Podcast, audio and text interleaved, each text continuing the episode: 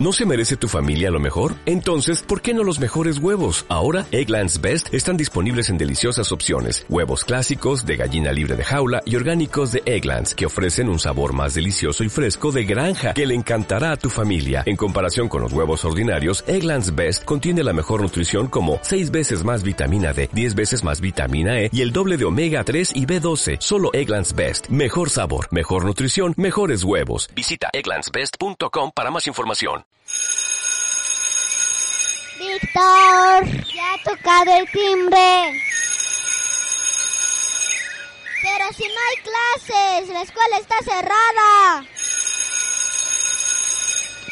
Es hora de aprender por la radio y divertirse. Bienvenidos vamos a... Divertir, compartir y aprender. Y aprender. Allin chisia tukuypa napay kamasunkiche kankunaman profesor Jonathan Sánchez Allin jamuskata kankiche.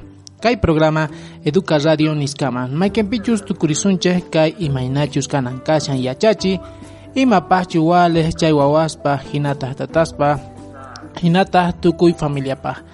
Ajinayata comunidad educativa Niskapa.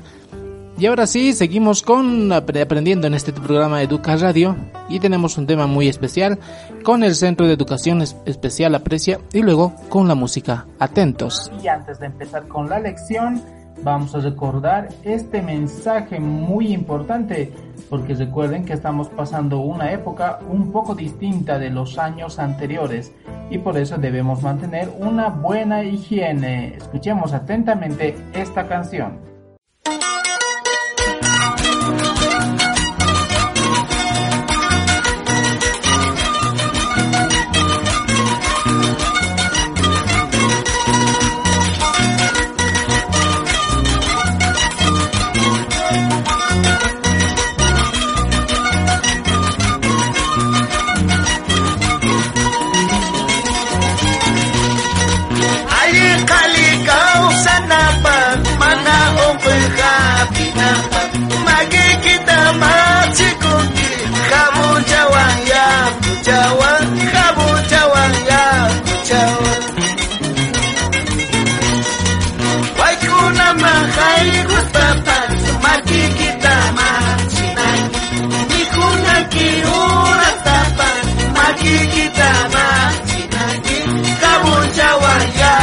Yeah.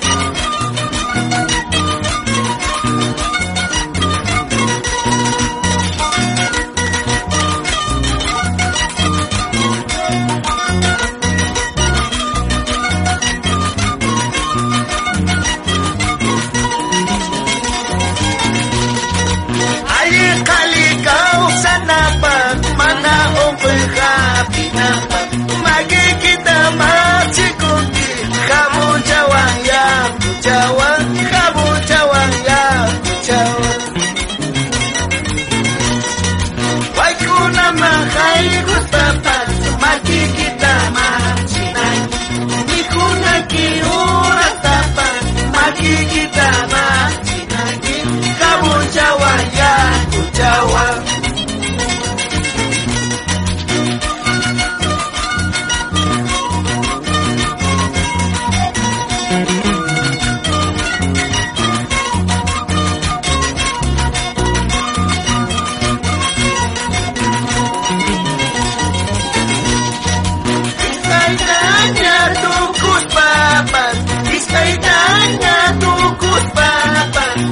Kita jagi tamak cikgu Maki jagi tamak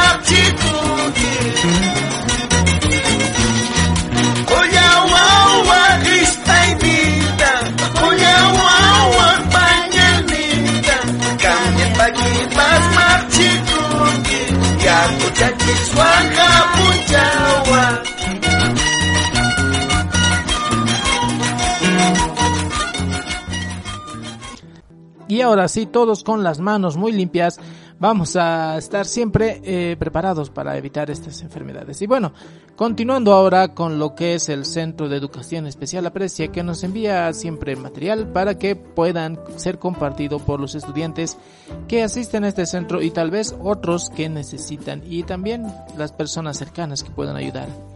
El día de hoy hablamos del programa técnico productivo y las maestras Carla Cano y Eliana Eguise nos van a compartir su experiencia, algún material para que puedan ir aprendiendo. Les decía, aquellos que tienen alguna dificultad visual, aquellos que podamos ayudar a alguna persona que esté cerca a nosotros, atentos porque va a estar muy interesante.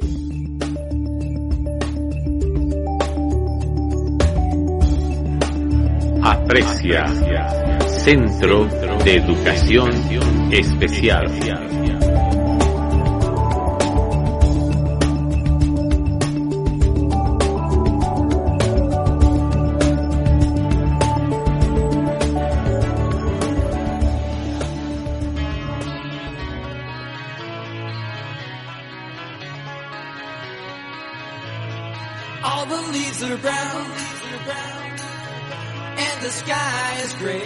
Hola, bienvenido al espacio radial de las clases a distancia del Centro de Educación Especial Aprecia.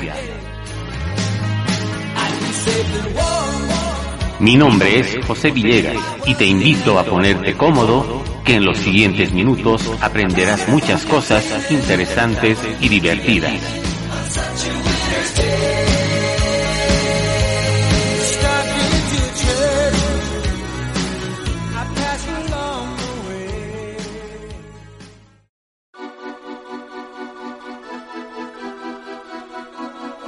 Desarrollo de la psicomotricidad fina. Para la enseñanza del desarrollo de motricidad fina, el método de trabajo es eminentemente individualizado. No hay dos niños iguales, cada uno tiene un diagnóstico visual diferente, un funcionamiento específico, distintas actitudes frente al trabajo, distintas habilidades manuales. No es igual el entrenamiento que se da a un estudiante ciego congénito que a un estudiante con ceguera adquirida. Las imágenes visuales que retiene el segundo le facilitarán notablemente su ubicación en el espacio, su manera de situarse para el trabajo y su desempeño concreto para resolver la actividad. Muchos aspectos o etapas de la actividad no necesitan ser verbalizadas para que haya una fácil comprensión. Así se consigue el uso de la pinza digital, cogiendo pequeños objetos con el índice y el pulgar. Se perfecciona todo lo anterior y son capaces de insertar piezas, hacer construcciones, ensartar en guías verticales y horizontales, pasar las páginas de un libro, abrir y cerrar puertas, mover palancas, y están preparados para cortar, pegar y trazar formas. El desarrollo psicomotor se basa en la adquisición de habilidades en el estudiante, representando la manifestación externa de la maduración del sistema nervioso central. El desarrollo de la inteligencia va ligado al movimiento de la mano, con la que el estudiante modifica e interactúa con el ambiente que tiene alrededor. El estudiante necesita estímulos de actividades en su entorno, de ahí la importancia de la preparación de materiales para el desarrollo de la motricidad fina. Realizamos la siguiente actividad que busca potenciar el desarrollo de la motricidad fina. Es bastante sencillo. Tomamos una cuerda y el estudiante va insertando cuentas de madera. Es importante que el material que utilicemos sea natural para que el tacto del estudiante sienta el material real. Cuando realizamos esa actividad, tenemos que estar vigilantes con el estudiante para que la actividad la realicen de forma correcta. La orientación para la realización de una determinada actividad se debe hacer mediante la explicación verbal minuciosa y detallada de cada uno de los pasos a seguir. Todo debe ser verbalizado, el mínimo detalle se debe explicar. La realización práctica de lo que ha sido explicado verbalmente. La ejecución de la actividad por parte del maestro con la observación bimanual y corporal por parte del estudiante. El estudiante establece un contacto manual y corporal para percibir detalladamente los movimientos del maestro. La realización de la actividad por parte del estudiante con la guía del maestro, quien orienta sus manos o su cuerpo. Es muy importante contar con el interés del estudiante y a partir de una necesidad. Por lo tanto, resulta provechoso establecer una serie de prioridades dadas por el estudiante. Al usar diferentes materiales para realizar actividades de discriminación, emparejar, abrir y cerrar, trasvases, ensartar y otras, mejoramos las siguientes habilidades. Coordinación de las manos, desarrollo psicomotriz, discriminación táctil, concentración, conteo indirecto, emparejamiento. El desarrollo de la motricidad fina habilita al área sensorio-motriz la capacidad de explorar que es en definitiva la que potencia el aprendizaje y estimula el desarrollo intelectual. Por ello es importante darle la posibilidad de explorar y crear actividades que le ayuden a desarrollar esa motricidad. Es importante potenciar la motricidad fina o motricidad fina de pinza, ya que desarrollará la habilidad motriz en las manos y los dedos, necesaria para realizar tareas de presión, como coger y dejar algo, examinar algo con los dedos, recortar, tejer, tocar un instrumento musical, punzar y coser.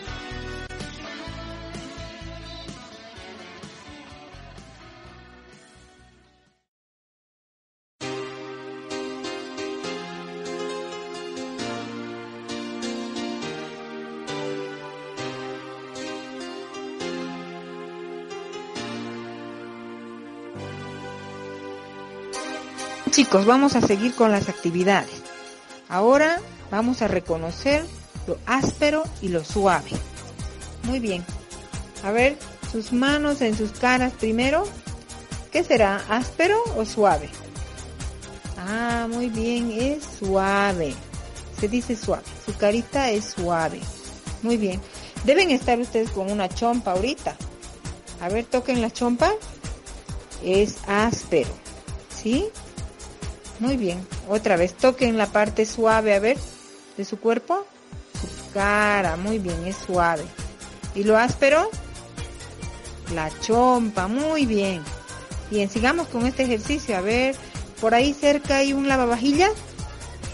Bien, toquemos a ver la esponja de lavavajillas. Hay una parte que es suave y otra parte áspera. A ver, toquémoslas con mucho cuidado. Muy bien. Hay una parte que es suave y otra parte que es áspera.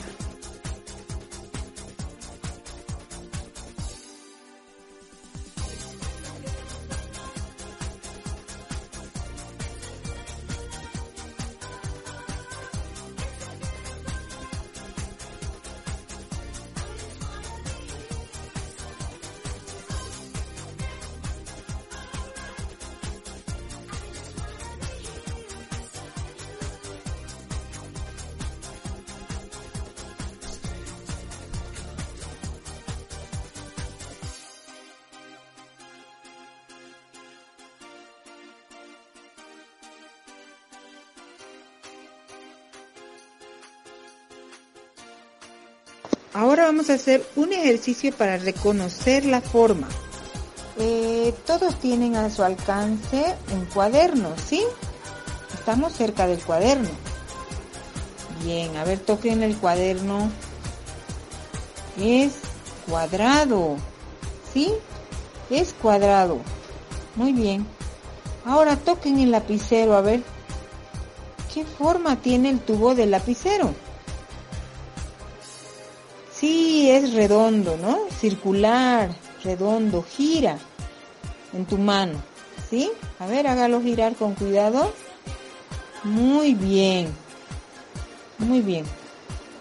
Otra vez toquen el cuaderno, a ver la forma del cuaderno, es cuadrado.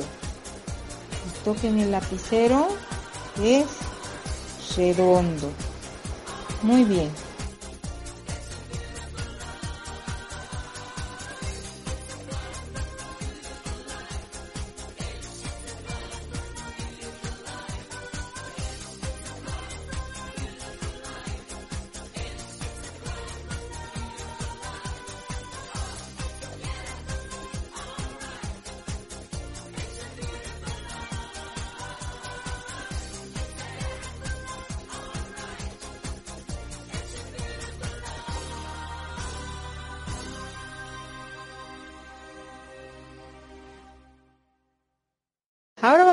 El ejercicio de la cantidad. Está cerca de ustedes su estuchera, ¿verdad? Sus lapiceros. Bien. Hemos aprendido cuál es nuestra mano izquierda y cuál es nuestra mano derecha. ¿Sí? En las anteriores clases. Muy bien. Ahora voy a agarrar en la mano izquierda. Voy a contar tres lapiceros. Contemos o, colores o lápices, el material que tengan cerca. Ya contamos. Uno, dos, tres. Muy bien. Esa, esa cantidad es para mi mano izquierda. Para mi mano derecha voy a contar uno. Un lápiz. Muy bien. La mano derecha tiene un lápiz y la mano izquierda tiene tres lápices.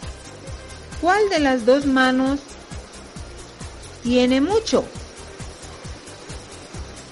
Muy bien, la mano izquierda tiene mucho. ¿Y cuál mano tiene pocos lápices? Muy bien, la mano derecha.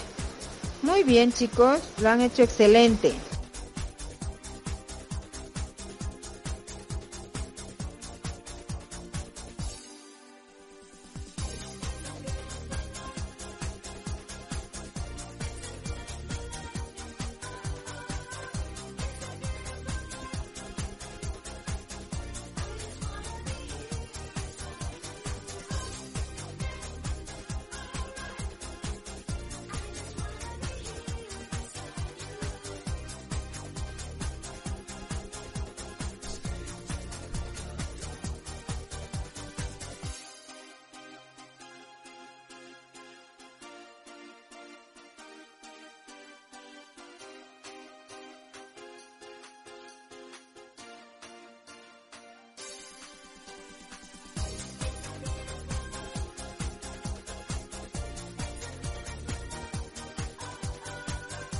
Vamos a reconocer lo que es la distancia. Las palabras son cerca y lejos. A ver, ¿qué está cerca de mi ojo? Sí, las cejas, ¿no? Las cejas y mi nariz están cerca de mi ojo. ¿Y qué está lejos de mi ojo? Lejos.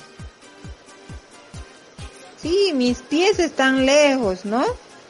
Mis pies están lejos de mi ojo. Muy bien. A ver, ¿qué otra cosa más podemos decir que está cerca de nosotros? A ver, ¿pueden contar ustedes qué tienen cerca? A ver, extiendan sus manos. ¿Qué hay cerca de ustedes? Toquen. Yo aquí tengo un cuaderno. Mi cuaderno está cerca de mí. Muy bien. Ahora voy a ver, a ver qué, voy a sentir que está lejos de mí. Camino un poco, un poco. Y toco la puerta. La puerta está lejos de mí. A ver chicos, ustedes cuéntenme qué está cerca de ustedes y qué está lejos. Oh, muy bien. Bien chicos. Eso, ahora conocimos lo que es la distancia, cerca y lejos.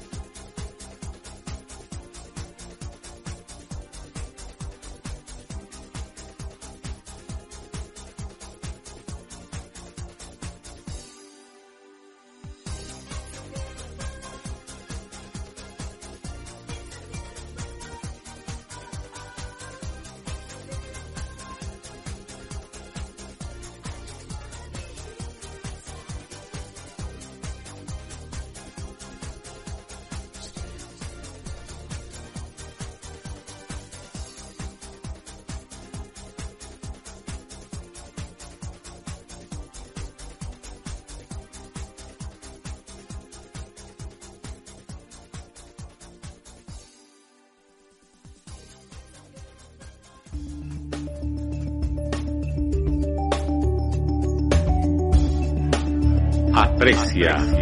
Centro de Educación Especial.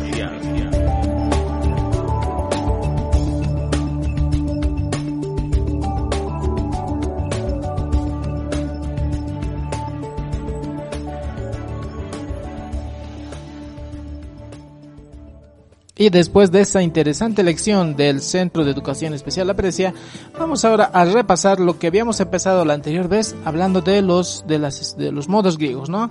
El día de hoy lo vamos a llamar escalas modales y tenemos un audio muy muy interesante que ha sido extraído del canal de Jaime Altozano. Si alguno no lo conoce en YouTube, puede buscarlo explica muy bien en temas de música muchos de estos temas. El día de hoy les decía las escalas modales, también conocido como modos griegos, a través de su canal. A ver, escuchemos atentamente. Hablemos de los modos. Son siete escalas. La jónica, la dórica, la... Corintia, Corintia. En realidad corintiano, pero habría pegado. Son estas siete. El modo jónico sería equivalente a lo que ahora llamamos modo mayor y el modo eólico al modo menor. Y me podéis decir, ¿y qué me importan a mí qué escalas usas en los griegos? Pues dos cosas. La primera es que estas escalas no las usaban los griegos. En la antigua Grecia se usaban notas que nosotros no usamos, como la nota que podría haber entre este mi y este fa.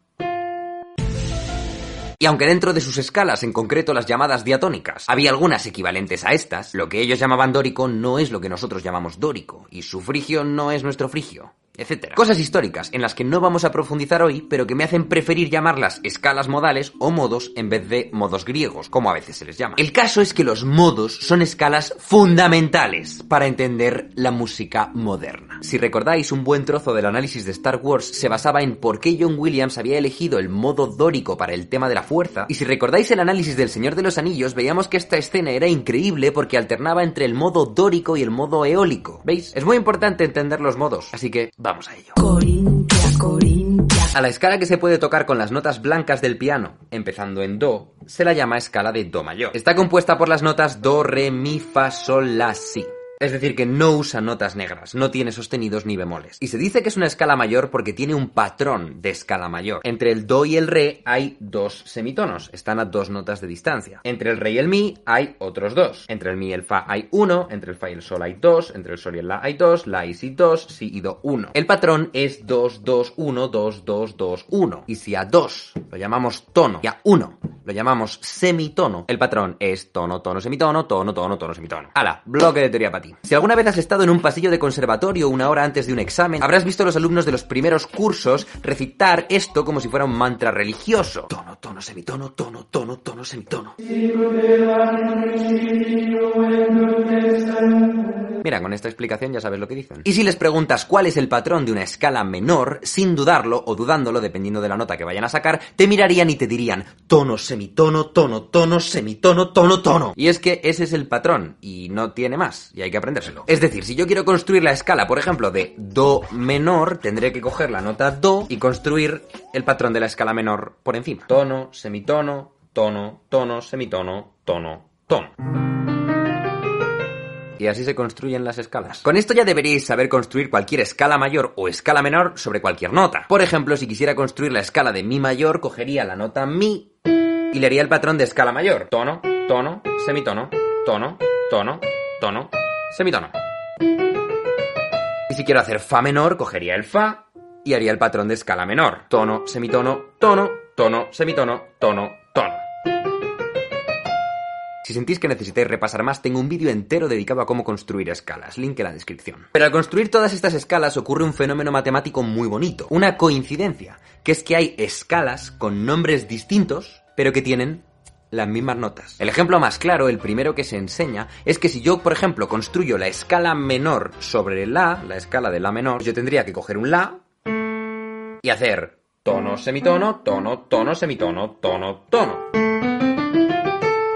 Y como veis me ha salido justo una escala compuesta solo por notas blancas, igual que Do mayor. O sea que la escala de Do mayor tiene exactamente las mismas notas que la escala de La menor. ¿Y por qué entonces a una la llamamos Do mayor y a otra La menor? ¿No son exactamente lo mismo? Pues sí, en el sentido de que usan las mismas notas, pero no las usan igual. Una canción escrita en Do mayor tenderá a usar el Do como nota de reposo en la melodía y Do mayor como acorde de reposo en la armonía.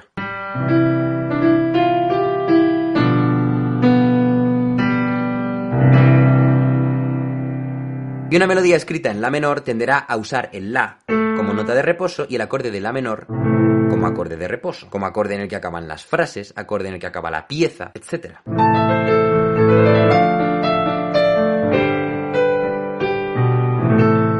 ¿Y podrías intentar hacer una canción súper ambigua en la que no haya un reposo tan cantoso y no esté claro si estás en Do mayor o en La menor? Pues sí, claro, podrías.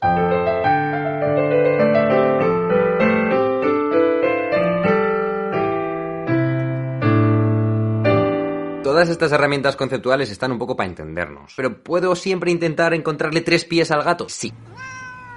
El tema es que cuando veas a alguien tocando con estas siete notas, lo más normal es que use una de reposo, que haya un feeling de dirección hacia una nota. Y entonces podrás saber si interpretarlo como una escala de Do mayor o de La menor. Pero algunos os habréis dado ya cuenta de lo que esto implica, que es que con estas mismas siete notas, otra vez, yo podría elegir una nota de reposo que no fuera ni el Do ni el La. Por ejemplo, podría elegir el Re.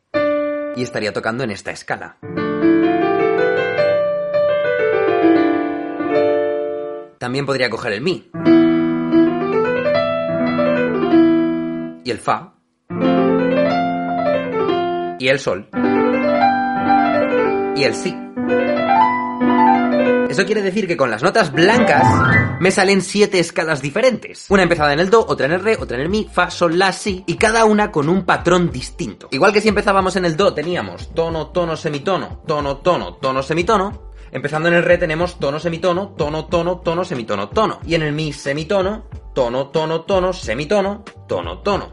Y en el fa, tono, tono, tono, semitono, tono, tono, semitono. Y en el sol, tono, tono, semitono, tono, tono, semitono, tono. La del la la hemos visto antes y el si sería semitono, tono, tono, semitono, tono, tono, tono. Realmente veis que es el mismo patrón, pero desplazado cíclicamente hacia la izquierda. Bueno, pues estos siete patrones son las siete escalas modales. Y los nombres que reciben son jónico, dórico, frigio, lidio, mixolidio, eólico y locrio. Donde el jónico es el equivalente al modo mayor y el eólico al modo menor. Es decir, y esto que os voy a explicar ahora es la clave para entender bien los modos y poder construirlos rápidamente en tu cabeza, ¿vale? Es decir, que si cogemos una escala mayor y ahora usando esas mismas notas entendemos la escala como empezando desde la segunda nota, hemos construido una escala dórica. Desde la tercera nota, una escala frigia. Desde la cuarta lidia, mixolidia, eólica, locria y mayor otra vez.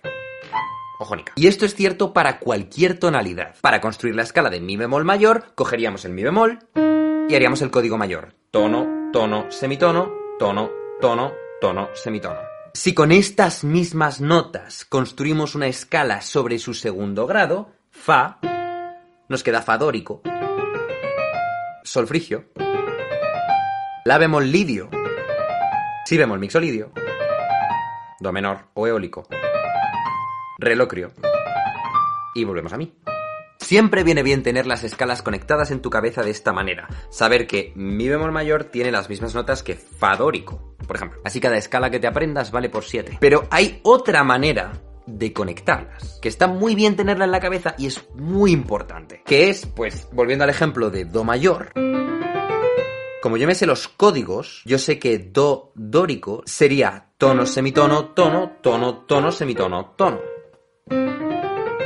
Do frigio sería semitono, tono, tono, tono, semitono, tono, tono. Con eso podría construir do lidio, do mixolidio, do locrio, etc. Así que en mi cabeza, por un lado, entiendo que existe una relación entre Do mayor y las escalas que tienen las mismas notas que Do mayor, pero empiezan en una nota distinta. Y también hay una relación entre Do mayor y todas las escalas que empiezan en Do, que no van a compartir todas las notas, pero siempre van a compartir la primera nota, la nota de reposo, el Do. A ver, si alguno está muy liado, lo importante es no perder de vista que un modo, una escala, no es más que un código, un código aplicas sobre una nota base. Todo esto adicional está bien saberlo, pero lo esencial es eso. El código y la nota base. Pero ahora viene lo más importante, que es a qué suena cada modo. Porque gente como John Williams o Howard Shore utilizan los modos para representar a distintos personajes y distintas emociones. ¿Qué notas caracterizan a los modos? Pues todo eso lo vamos a ver en el próximo vídeo. Y nos vemos la semana que viene. Hasta pronto. Y conmigo también hasta la próxima semana. Que les vaya muy bien. Hasta pronto.